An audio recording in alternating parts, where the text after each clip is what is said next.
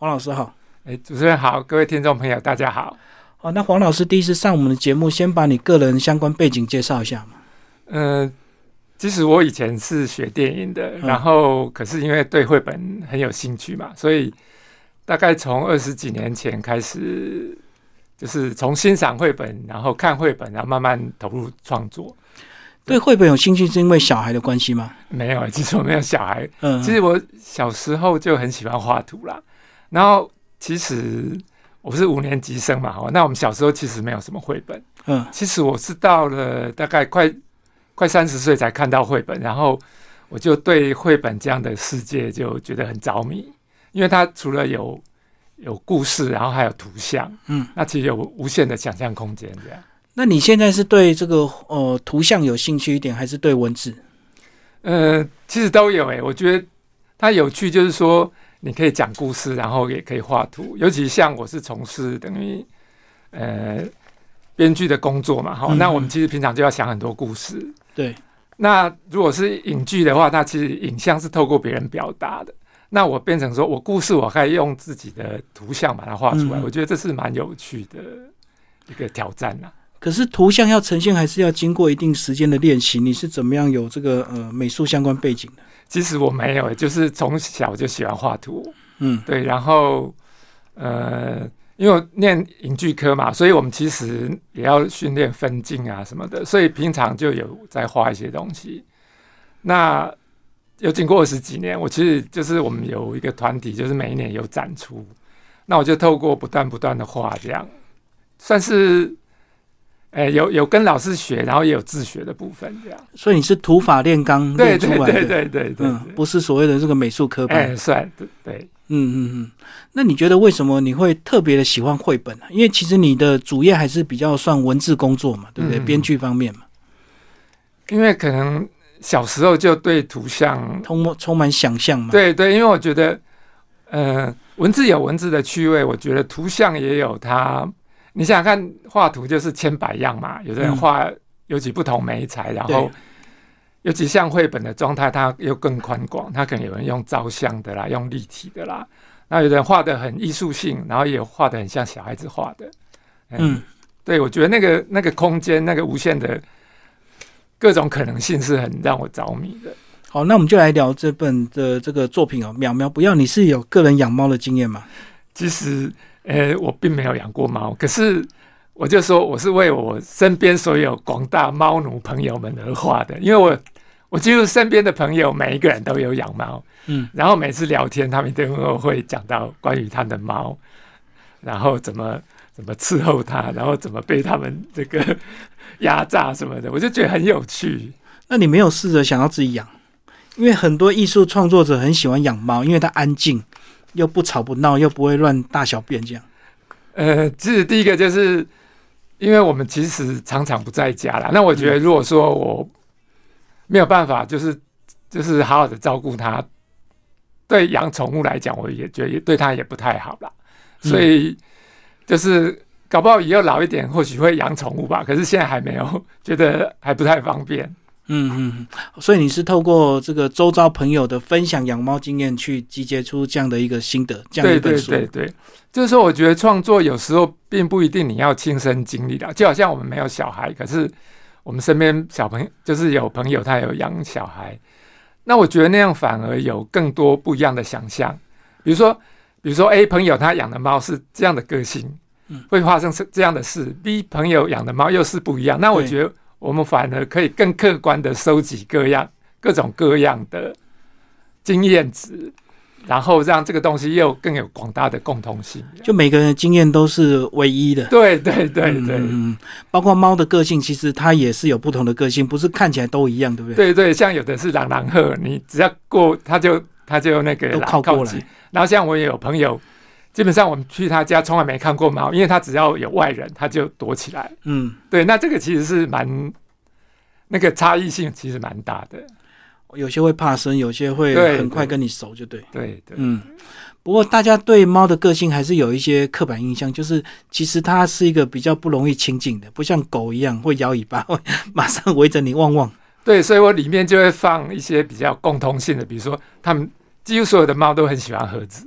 嗯，只要有纸盒，不管大小，他一定钻进去。哦，他喜欢钻来钻去。对对对，然后比如说不喜欢洗澡，嗯，因为其实他们他们都是自己洗嘛，你如果把它抓去，大概要通常听到都是被抓伤比较多，不喜欢碰水就对了。对对嗯，他们自己会梳理。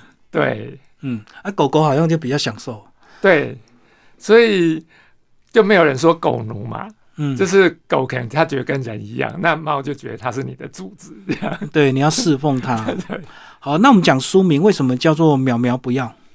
呃，其实那时候因为我不希望说只是单纯的一个养猫经验的的绘本而已嘛，那我那时候想说，哎、喵其实它的叫声有点像不要，嗯，那我想，哎，如果用喵跟不要做结合，等于说我一个绘本可以讲两样东西，我觉得更好一点，所以后来就把这样的东西结合在一起。”？就是用声音的谐音跟“不要”这样子。对对对，然后可以谈另外一个议题。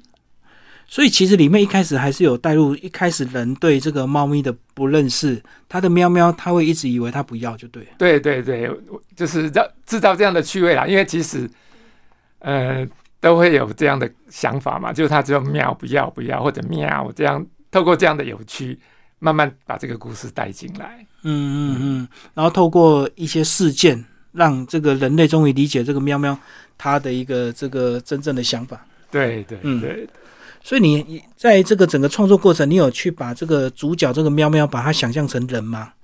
就是用它来去思考很多它的行为。呃，其实没有，我就是用猫的方式。那我人的行为部分就是用小孩子的部分来带。嗯那其实里面就是蛮重要，就是谈谈不要这个，因为其实其实儿童绘本里面有很多谈不要的绘本，可是他们主要是着重在说小孩子在这在小年纪，他其实很喜欢说不要，对，某一个阶段，他会表达他的主权。对，所以所以对父母来说，有时候小孩子说不要，对他来讲是一个很头痛。可是我想说，反过来说，有时候小孩子是反而可以对亲近的人说不要。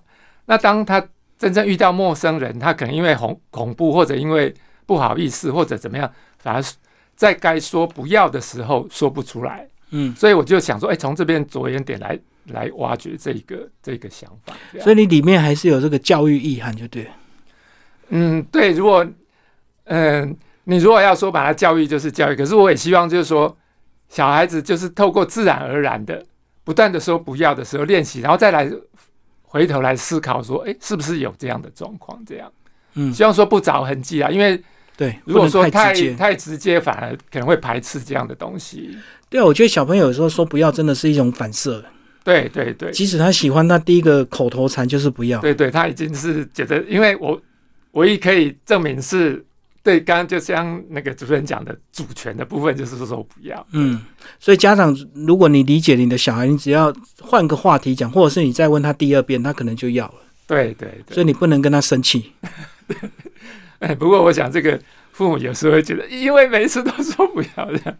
对，其实有时候他只是在表达，因为或许他们一开始什么都被安排好，嗯，难得开始有自己的讲想法或自己的这个表达方式，对对对或者是我觉得有时候小孩子要你多哄他一下，对不对？你说不要，你就会啊，为什么？为什么？多跟他关怀两句，他就觉得很有，他就有成就感了。对啊，不然就哎你说什么我就听你的嘛，这样子。嗯嗯嗯，那其实这个宠物的个性也是这样哦，有些宠物它还是需要主人的一些安抚，这样。对，所以比如说我们就有朋友，他每次只要一工作，然后那个猫手就搭上来之类的，就是要你安抚他。你你不要只有工作忘记我的存在哦之类的。哦，所以他知道你手只要一开始动键盘或动滑鼠，他就会来干扰你。对对对，常嗯很多朋友都遇到这样子的状况。嗯，对，所以你都没有想要去体验一下，有个猫猫，有个喵咪，这个在旁边干扰你的这种哎 体验。以后有机会。嗯，你创作方式是怎么样的创作？是一定要很呃很安静的一段时间的空白才能创作，还是随时都能够动？嗯，我应该是属于那种随时都可以创作的。嗯，那可能是就因为以前工作的习惯嘛，就是我不太可能。有长时间的对对对对，因为像我画图，等于是我的工作之外的时间，那我可能就是比如说，哎，这个这个下午刚好空档，那我就就赶快开始画。那你如果像有的人要酝酿很长时间，那你可能就永远都没有时间下去画。有些人要准备，对不对？对，他需要一些仪式，喝个对咖啡，听好音们在在陶乐。乐地，他的创作方式就是需要暖身，有时候可能要暖身好几天，那我根本不可能有那样的时间可以暖身。那我觉得这个也是一种训练，或者是就是个人的特质吧。嗯对，我知道有些创作者他一定要一些时某一个特定时段，然后呃播个音乐，然后弄好咖啡，然后弄个小点心，才开始一整个完成的一个创作。对，嗯然后可是因为我觉得就是每个人有不同的想法，可是你你跟比如说像跟我跟我太太这样子一起创作，我们有时候聊就可以带到很多的主题，比如说这一次的主题所谓不要。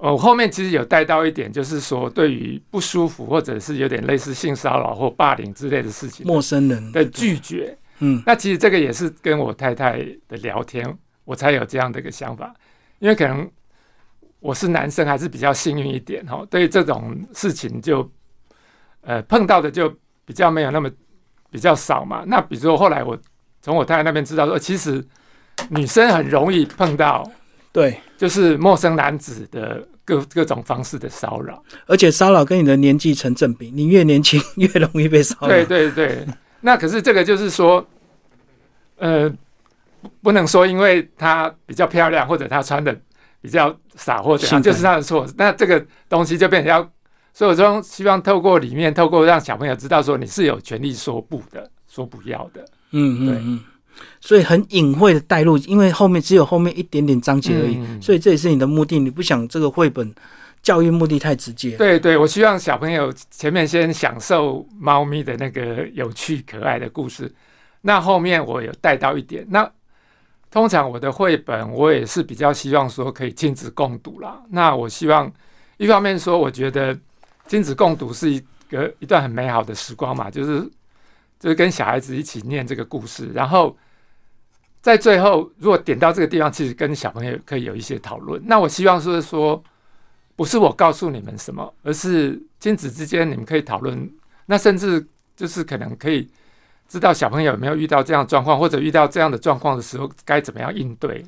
那我觉得，呃，这样的绘本其实透过讨论，他们更有更深入、更多的的的那个，等于是说开放性的一些想法。对，因为我看你这个绘本，其实文字算你的专长，可是在这个绘本文字量其实并不多。对，一方面当然现在大家看绘本的就看太多字，已经没比较没办法进入嘛，所以我希望里面文字不要太多，那透过图像的东西就可以让呃两个相辅相成，然后最后更多的部分就是希望亲子能够讨论，因为这个东西其实亲子亲子的讨论可以让小朋友更深刻的体验，因为他讨论过，他会更理解，印象深刻。更印象深刻。那这个绘本，我希望只是一个起头，而不是告诉你全部，因为其实有时候答案很多种。嗯，开放式。对，因为因为呃每个人遇到的状况其实会有不一样的状况，那不一样的状况你就会有不一样的应对。嗯，对，那这个东西可能需要互相的讨论，不是一个绘本就可以完全告诉你所有的答案。所以这样子，你对你的创作其实方向非常清楚，什么是东西该用文字表现，什么时候该用图案来表示，对对对你不会错乱的。对，因为其实可能因为还是，毕竟做二十几年，虽然一开始是没有经验，可是我觉得就是透过一次又一次的创作，然后每一次其实都要想很多，不管呃，其实不只是我啦，包括陶弟或者其他的创作者，其实每一个绘本大家看好像很简单，其实可能少则半年，多则两三年这样的创作时间都是必要的。嗯嗯嗯。那你这个作品创作出来的一个初稿是自己念，还是透过你太太给你的一个呃回馈，会请他来试读试阅呃，一下其？实陶乐蒂他就是第一个读者嘛，然后因为他也是要求很严格这样，所以我通常都会让他看的、然后事实上他创作他也会给我看，因为每一个创作者都有自己的盲点啦。嗯呃，其实我们有很多创作者会提到，就是说，哎，有时候你觉得你都已经想得很完整，然后也写出来、画出来，可是为什么有的人这边会看不懂或怎么样？那我就说，因为我们的思绪，因为已经是我们的我们的想法，所以里面有这些东西虽然没有说的那么清楚，可是我们自己会自动补补上，嗯。因，为我们的思绪是顺的，我就会把它。连贯的，对，可是对别人来说，因为他跟你不一样的生活体验，或者他的想法可能不是那么完全一样，所以当他看的时候，他会就会觉得，哎，这边好像漏掉什么，我就看不懂。嗯，对，那所以我觉得，呃，让别人看，然后再调整，或者甚至我们跟出版社的编辑讨论什么，这个都是对整个创作都是很有帮助的。因为我们自己的创作，所以我们对很多细节会理所当然，对对对，我们会觉得很自然，本来就这样。可是对外人来讲，他会觉得不合理嘛。对或对对不顺对，没有错，没有错。嗯，好，那现在呢，我们就邀请这个你的另一半陶乐蒂来帮大家这个《朗都》里面的这个绘本，让大家欣赏一下画面。喵喵，不要。图文黄玉清。小玉在公园里遇到一只很可爱的小猫，小玉好喜欢它。小玉问：“你好可爱，我可以抱抱你吗？”小猫说：“喵。”小玉决定把小猫带回家。她问：“我叫你小黄好吗？”小猫回答：“喵。”他又问：“我叫你小可爱好吗？”小猫回答：“不要。”小玉帮它取了好几个名字，可是小猫都说“喵”。最后，小玉问：“那我可以叫你喵喵吗？”这一次，小猫舔舔脚趾头，不说话。于是，小玉决定叫它喵喵。可是喵喵一点都不听话。小玉把它抓到浴缸里洗澡。喵喵说：“喵。”小玉看到喵喵坐在他的书上，小玉要它走开，喵喵也说：“喵。”小玉叫喵喵在家陪它，不准乱跑。喵喵还是说：“喵。”然后就跑出去了。小玉追出去，叫它从树上下来。喵喵说：“喵。”小玉好生气，指着喵喵说：“快跟我回去！”可是喵喵和所有的喵喵都大叫：“喵喵喵喵喵！”不过，喵喵也有喜欢的东西。天气变冷的时候，喵喵会霸占暖炉，眯着眼睛发出声音，呼噜噜，呼噜噜。喵喵最喜欢各种纸箱，只要进到箱子里，不管小玉怎么叫它，喵呀喵喵一定说喵喵喵。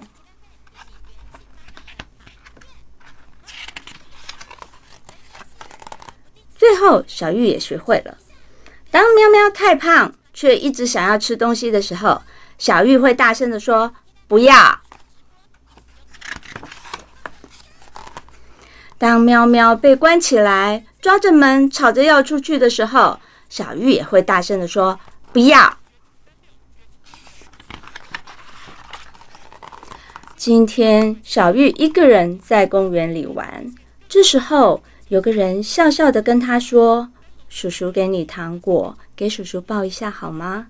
小玉有点害怕，那个人一直靠过来，一直靠过来，小玉越来越紧张。喵喵偷偷跑出来，感觉到小玉好像有危险，它拼命的跑，拼命的跑。小玉想到了喵喵最常说的两个字，于是他用最坚定的语气，大声的说：“不要！”叔叔吓了一大跳，只好走开了。